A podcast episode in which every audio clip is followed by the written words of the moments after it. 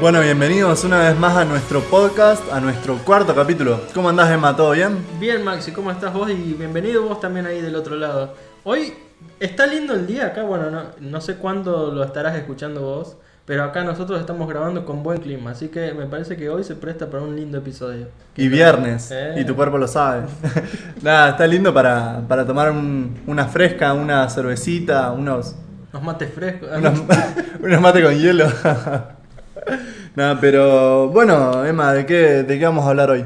Hoy quiero que hablemos de dos amigas que tengo para presentarte. Una se llama Alexa y la otra, bueno, le hice en Google, pero porque es media, media tímida. ¿Es tímido?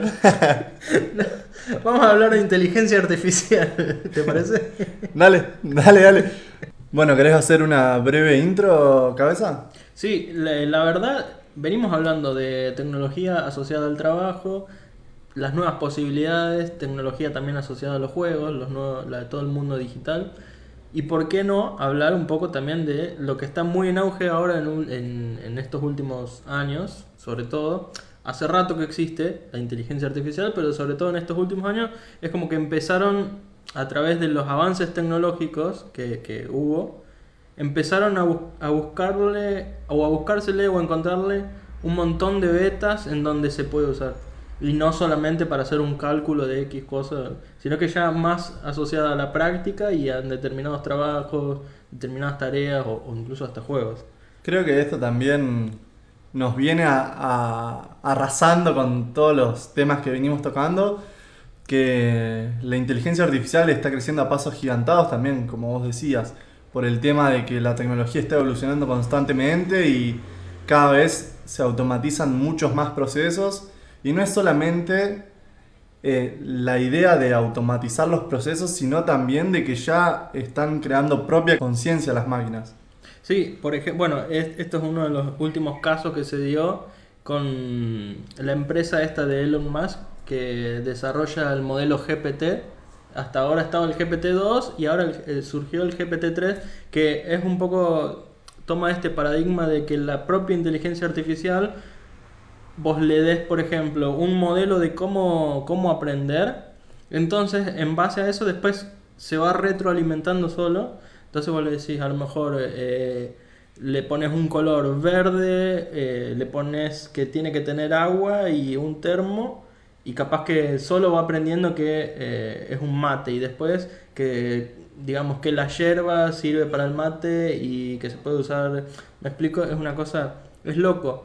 Eh, hasta hace unos años se podía ver, digamos, los ejemplos que había eran más que todos asociados a trabajos como la parte de redacción, donde vos le dabas, suponte, una serie de oraciones y te armaba todo un texto en base a esas oraciones, que incluso, bueno, se podría decir, se puede usar para la creación de contenidos escritos o incluso guiones de películas. Hoy en día dieron un paso más en este, en este sentido y sobre todo en, en esto, en, el- en la parte de que la propia inteligencia artificial aprenda. Que eso también muchos dicen que es un riesgo, pero es como que un riesgo no solamente eh, que puede ser verdad o no, pero no, digo, no solamente en, en esto de que la propia inteligencia termine siendo más inteligente que un humano, pero por otro lado me parece que, y en, y en mi opinión personal, eso bueno, ya después queda de acuerdo a cada uno, e incluso lo que tiene bueno esto y estos temas es que después te generan como ahí un clic en donde vos, si te interesa, te pones a investigar, empezás a generar tu propia eh, opinión. Y a lo que voy, mi opinión es, nunca va a dejar de haber trabajo, de haber trabajo para el humano, porque los que crean la inteligencia artificial es, eh, digamos, somos los Las humanos. personas. Y aparte, incluso hasta van a surgir nuevos trabajos, como por ejemplo el, el de, como suponte, manten- eh, alguien que hace mantenimiento en un edificio o plomería o esas cosas, van a empezar a surgir e incluso ya tengo entendido que hay personas que se dedican al mantenimiento de las inteligencias artificiales. Serían como un médico nuestro que nos ayuda para mantener. Claro, como el mecánico del auto. Exactamente. Vos sabés, esto también lo toca un libro que yo estoy leyendo ahora que se llama Enfócate y que plantea ejemplos de gente exitosa, de cómo concentrarse en la era digital, en un mundo muy disperso.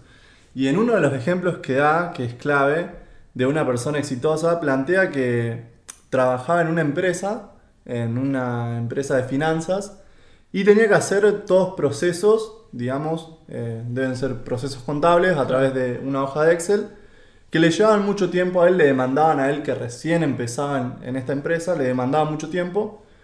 Y por ahí eh, los superiores o la gente que ya tenía más años de trabajo en esto, le recriminaba esto como que a él le llevaba más tiempo a hacer una tarea que a otro le hacían en la mitad del tiempo. Entonces, no me acuerdo justamente el, el nombre, no, no te lo puedo dar con nombre exacto. Vamos a decirle José. José. José estaba molesto con esto de, de que la gente podía hacerlo más rápido que él. Entonces el chabón se dedicó a estudiar programación para poder agilizar esos procesos. Y dentro de esos procesos pudo automatizar justamente la tarea que hacía él. Y un proceso que por ahí le llevaba 6 horas o todo un día, lo redujo a la mitad del tiempo, incluso más. Capaz que lo que le llevó un día de trabajo lo podía hacer en una hora. Después de que empezó a meterse en el tema de, de la programación y demás, dejó el estudio contable y se puso eh, a full a estudiar programación. Y en uno de los ejemplos, ahí también en el libro plantean el tema de inteligencia artificial y demás, plantean de que va a haber gente que no es eh, funcional o fundamental para las empresas, que son las personas que van a tener que encontrar un nuevo rubro o cómo adaptarse a, a la inteligencia artificial y a las nuevas tecnologías. Y va a haber gente capacitada que va a ser la que continúe en la empresa trabajando con las máquinas, la cual le va a poder dirigir justamente las órdenes y demás. Pero va a haber mucha gente que va a dejar de ser fundamental en una empresa por tener tareas de tipo... ¿Cómo se dice?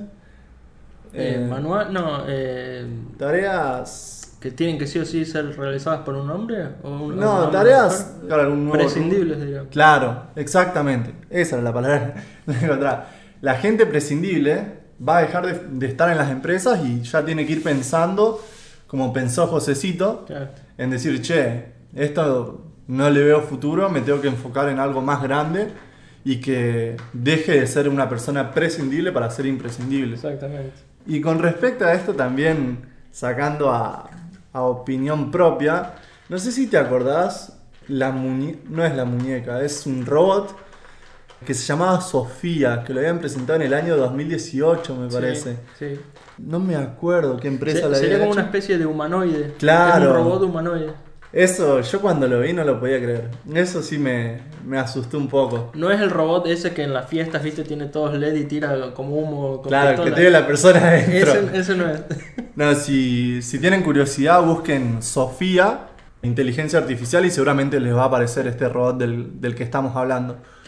Una cosa a diferenciar es, porque viste que se habla mucho de machine learning, de eh, inteligencia artificial, digamos a grandes rasgos y así haciéndolo muy simple, algo que es bastante complejo, es primero inteligencia artificial, son todos algoritmos que hacen cálculos y van haciendo justamente eh, que los procesos que son muy, digamos, vos sabés que es un proceso repetitivo, es como decirte, bueno, ya de por sí un algoritmo lo hace, en ese sentido lo que hace, digamos, que sea llamado inteligencia artificial es que lo haga en mucho menos tiempo, con mucho menos recursos eh, y que no tenga que ser una persona la que esté. Se diferencia en Machine Learning es cuando el propio algoritmo va aprendiendo y se va retroalimentando. Eh, inteligencia artificial es cuando, digamos, cuando ya se pone al, al servicio, entre comillas, de- del, del humano. Entonces es cuando, bueno, Machine Learning, machine learning es enseñarle a las máquinas a, a cómo, cómo trabajar. Y inteligencia artificial ya es el producto armado. Entonces, dentro del mundo de, de- de los que desarrollan inteligencia artificial, lo que hablan es, bueno, Machine Learning es cuando estamos trabajando y cuando necesitamos plata ya es inteligencia artificial. ¿Por qué? Porque ya se aplica a productos en donde después esos productos o te los venden o se te cobra una suscripción. Digamos, son herramientas que después se usan. Claro. Entonces, bueno, a lo, a lo que iba es esto. Y hablando en sí, bueno, aparte de hacer de esa salvedad, inteligencia artificial hay en todos lados. De hecho, nosotros tenemos todo el tiempo, digamos, ya tenemos una extensión nuestra del cuerpo con inteligencia artificial.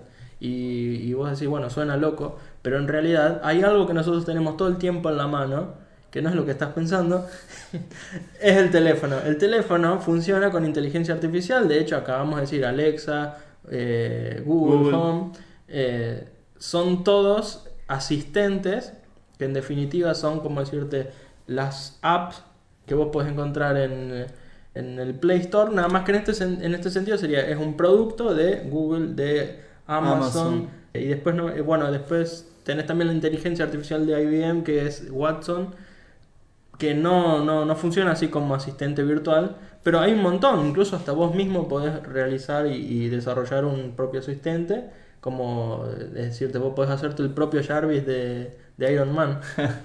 Eso- Igual- eso estaría bueno. Eso también está zarpado porque no solamente es una solución a lo que buscas, en el caso de los que tengan eh, celulares Android o demás, que le decís ok Google y le preguntas algo, sino que también genera como un vínculo un poco más personal, porque por ahí podés decirle contame un chiste, hace beatbox, Te lo quiero. que sea, claro, y te responde la máquina, eso es muy loco.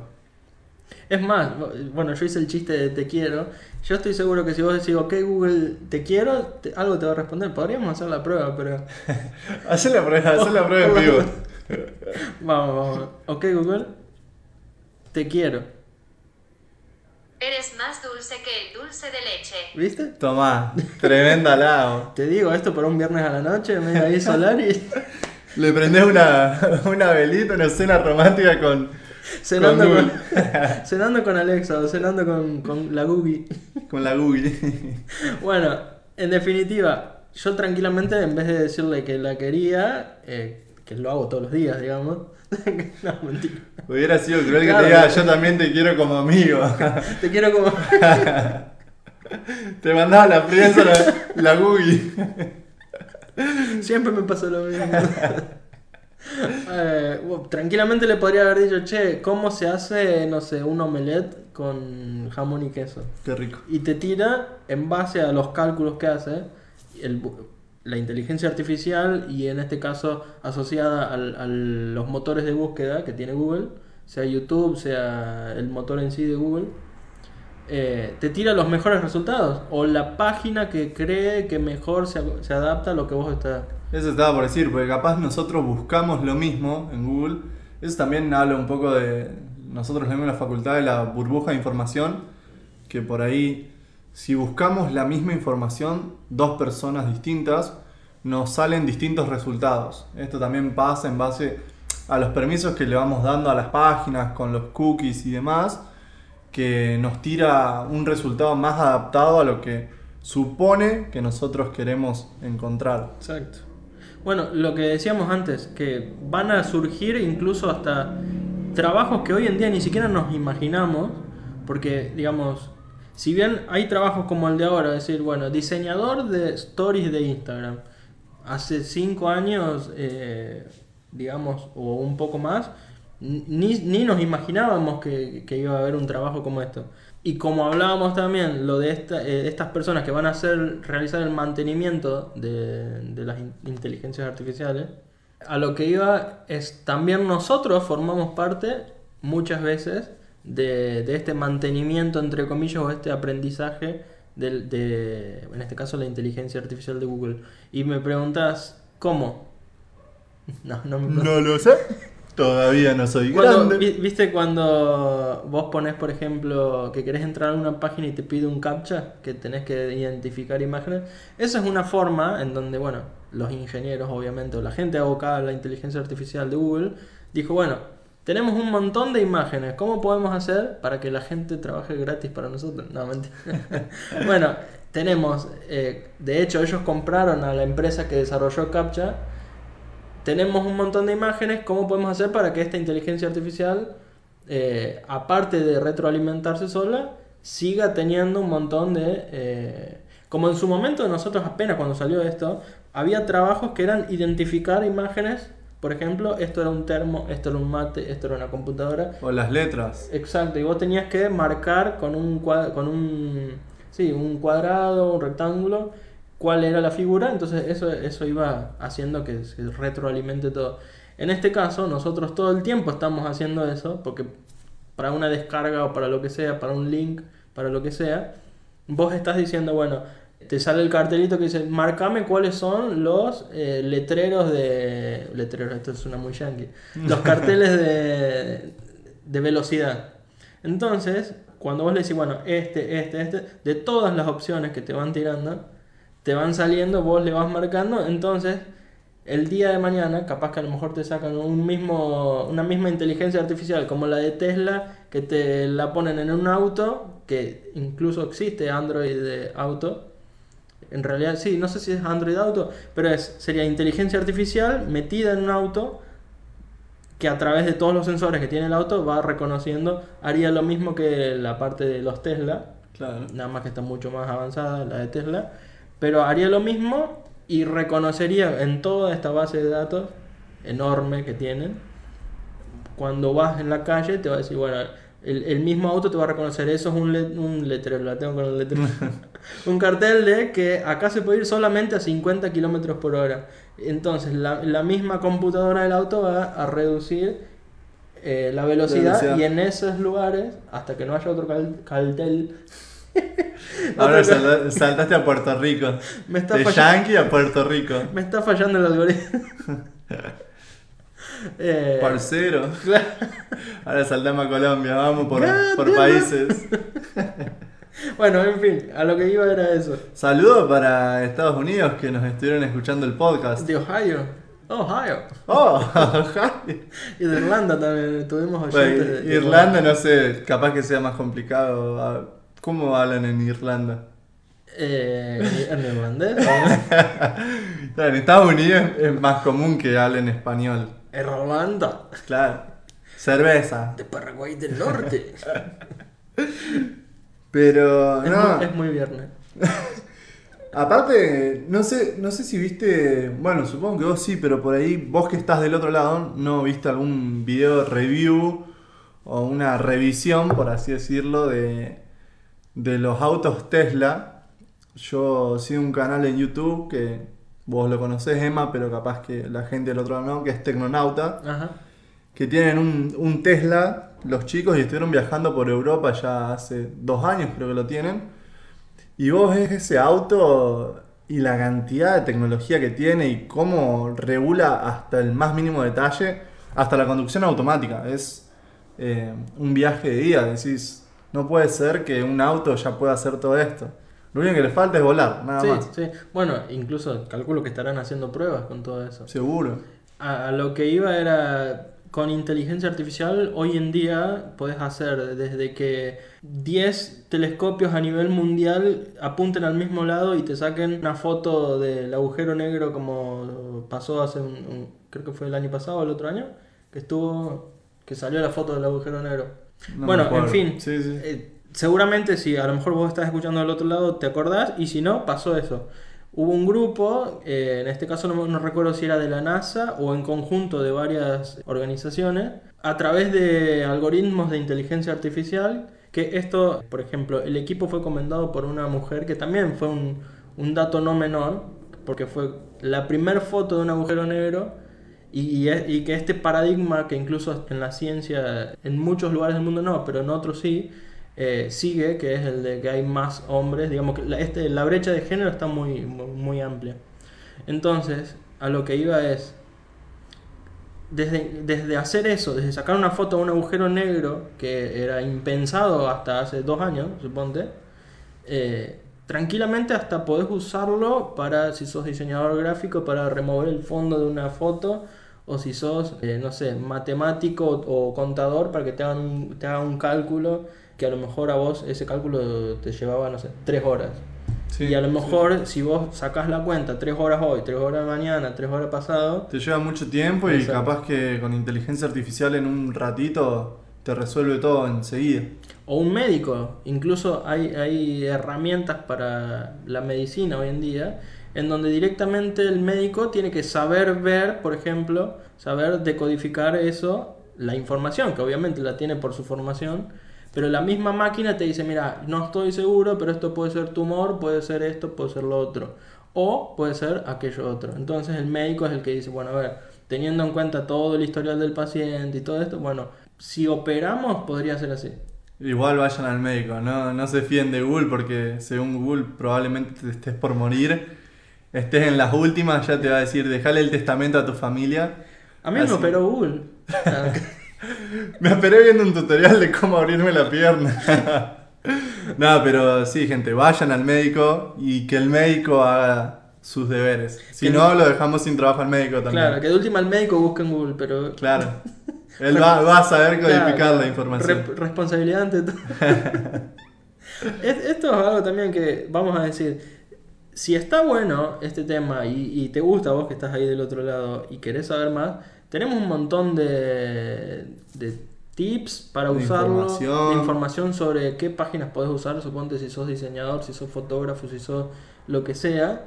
Hay páginas, incluso hasta si sos ilu- ilustrador, hay una, una web eh, que trabaja con inteligencia artificial en donde vos le, le vas tirando líneas, eh, vas dibujando líneas y te va tirando paisajes en imágenes, en fotos, como si vos estuvieras dibujando. Entonces vos decís, tiras tres triángulos y te tira una foto, una- un paisaje de tres montañas. Y le, le sumaste una línea media curva y te tiró esas tres montañas con, con una cascada. Vos sabés, eso es buenísimo porque para mí yo por ahí tengo mucha imaginación pero no lo puedo plasmar en la pantalla porque soy malísimo dibujando. Muchas veces me tengo que guiar de otros recursos y esto es buenísimo. Obviamente va a haber más gente como yo que por ahí no la tiene tan clara para, para plasmarlo en la pantalla. Obviamente hablando de dibujo, ¿no? De diseño, después otra cosa completamente distinta que ya va más allá de, saber dibujar o no. Diseñar es algo muy distinto, pero ilustrando, ponerle en plástica, yo el, mejor dibujo que hice en la primaria, secundaria fue un árbol de una casa, creo.